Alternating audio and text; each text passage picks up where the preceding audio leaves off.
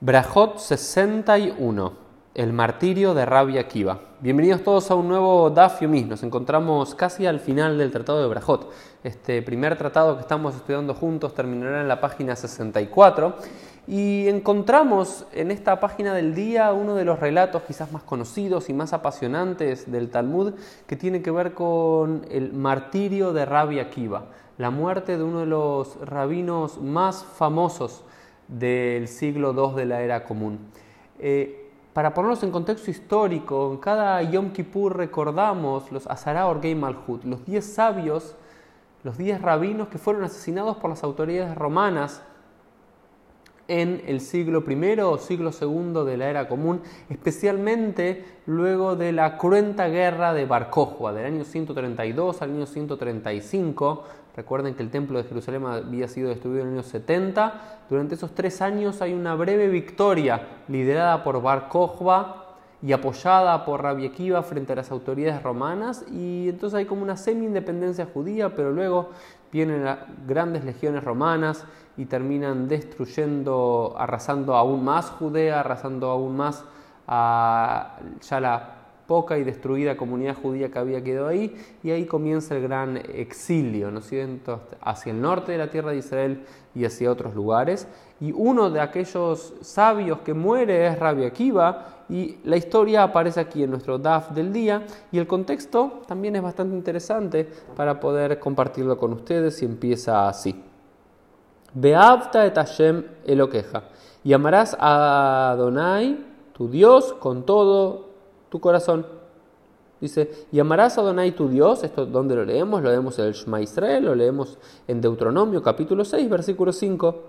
Acá es lo primero que cita la quemará y luego dice, Tania, así fue enseñado, Rabbi Elezer Omer, Im Neemar Bejol Nafshecha, Lama Neemar Bejol Meodeja. Luego dice, Beabte Adonai Eloeja, Bejol Lebabejau, Bejol Nafshecha, Bejol Meodeja, y amarás a Adonai tu Dios con todo tu corazón, y con todas tus fuerzas, y con todo tu alma. Entonces se pregunta a Rabbi Eliezer, si dice con toda tu alma, ¿para qué dice con toda tu fuerza? Y después se pregunta también Rabbi Eliezer, y si dice y con toda tu fuerza, ¿para qué dice con toda tu alma? Al parecer para Rabbi Eliezer era redundante. Ela leja adam viva lab mi mamono lejach neemar bechol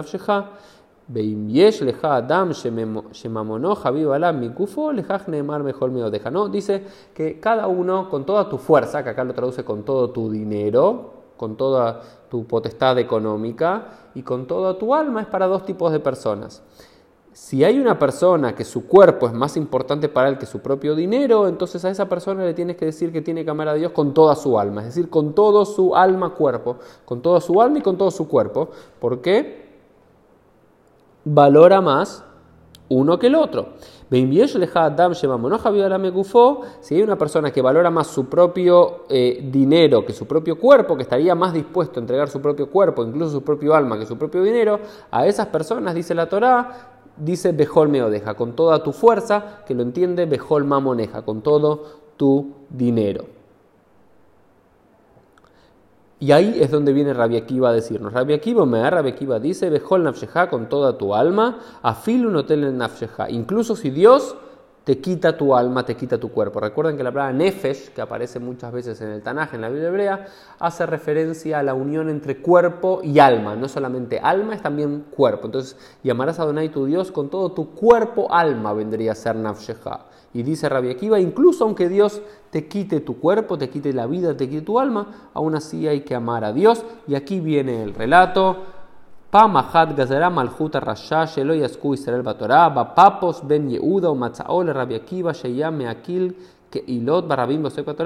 Una vez el malvado imperio romano decretó que los judíos no pueden estudiar Torah. Una de las grandes imposiciones, según la tradición rabínica, que los romanos le hacían a los judíos la vida imposible era que no les permitían estudiar Torah, pero una vez Papas Ben Yehuda, un judío bastante aliado con los romanos de alguna forma, encontró a Rabbi Akiva que estaba haciendo exactamente eso, juntando a los judíos y enseñándoles Torah. Todo lo contrario a lo que las autoridades romanas le decían. Amarle le dijo a él, Akiva, Akiva, no le tienes miedo al reinado, es decir, te pueden venir los romanos y, matarte por esto. Amar Leo le dijo él, Emshol leja mashal lemada Me dijo, te voy a enseñar esto a través de una parábola de por qué yo hago lo que hago. Le shual me aleja al gabanar de un zorro que estaba a la vera de un río, de una laguna. Y vio a algunos pececitos que estaban moviéndose de un lugar a otro. Amarlaem les dijo a ellos, mi, mi ma atem borjim, ¿de quién están ustedes? Eh, escapándose. ¿eh? De las redes que nos tiran los seres humanos, de eso nos estamos escapando, le dijeron los peces al zorro. Amarlaem,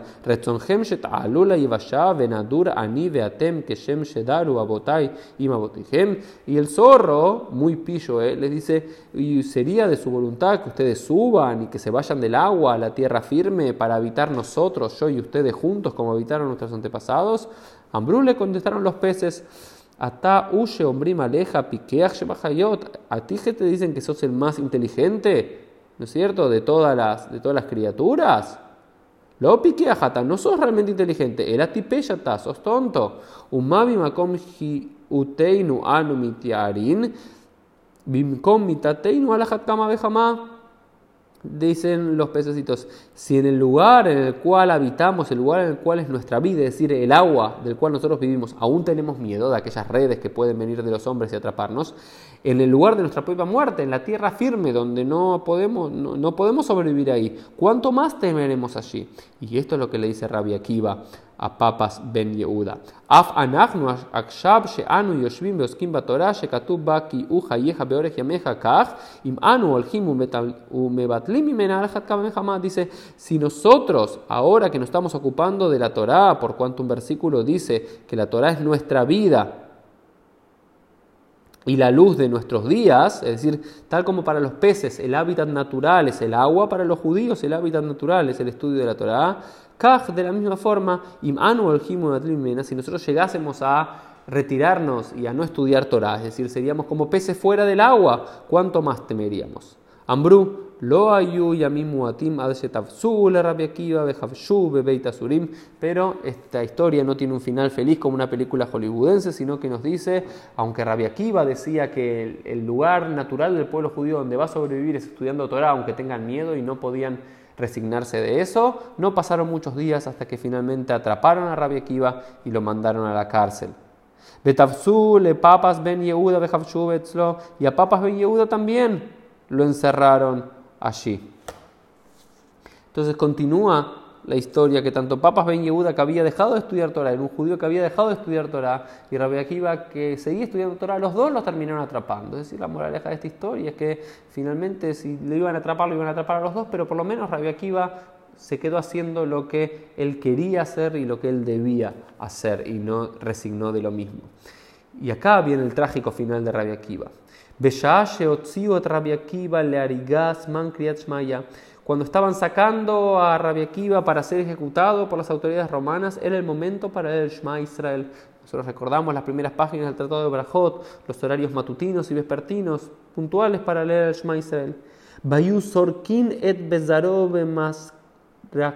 shel barzel y le desgarraban su carne y su piel eh, con hierro.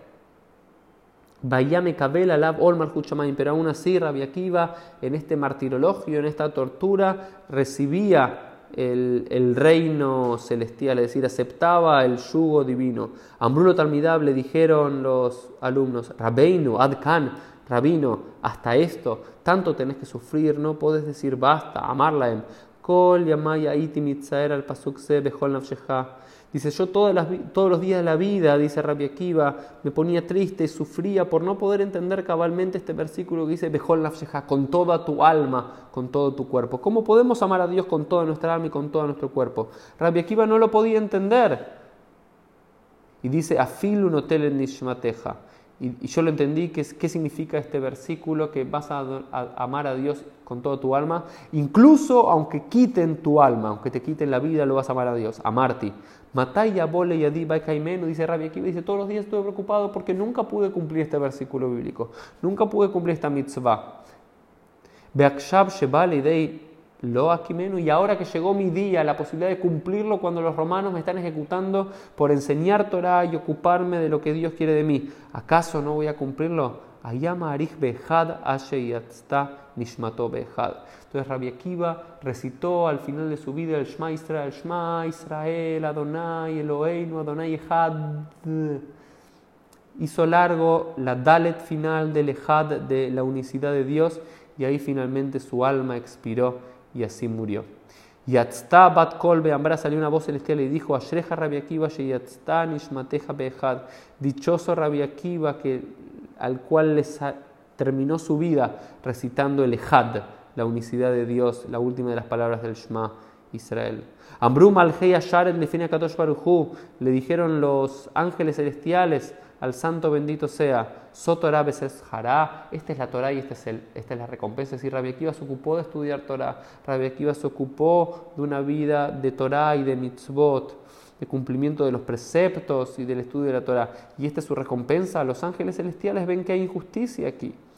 Dice, mi, mitim yadeja donai mi mitim. Dice, Amar lahem helkam bahaim yatzabat kol beambra asheja rabakiba shatam zuman lejayolababa. Salió una voz celestial y dijo: Dichoso Rabbi Akiva, dichoso, dichoso Rabbi Akiva que fue invitado al mundo venidero. No quiero entrar en todos los detalles de esta fascinante historia de la cual mucho fue escrito, mucho fue redactado pero acá tenemos a un personaje Rabia Akiva, quizá uno de los rabinos más afamados, pero también más radicales del siglo II de la era común y de este final, de este triste final de Rabia Akiva, pero como él estaba convencido de algo, lo lleva hasta las últimas de las circunstancias. Esta historia no sabemos si es verídica, histórica o no, porque solamente la encontramos en las fuentes judías y con varias diferencias entre la una y la otra, pero lo que sí sabemos es que esta historia fue utilizada por muchos de nuestros antepasados, cuando lamentablemente eran perseguidos, incluso eran masacrados, utilizaban el ejemplo de Rabia Akiva de llevar su judaísmo hasta la última instancia de su vida y, reclamar y aclamar su fe hasta el último instante. Por eso es muy común y en muchas eh, historias de la Edad Media, especialmente de la Inquisición, muchos judíos que eran ejecutados terminaban su vida pronunciando también el Shema Israel y todo esto se debe a esta historia que vemos de Rabbi Akiva. Nos vemos mañana para una nueva historia, para una nueva página de Daf Yomi.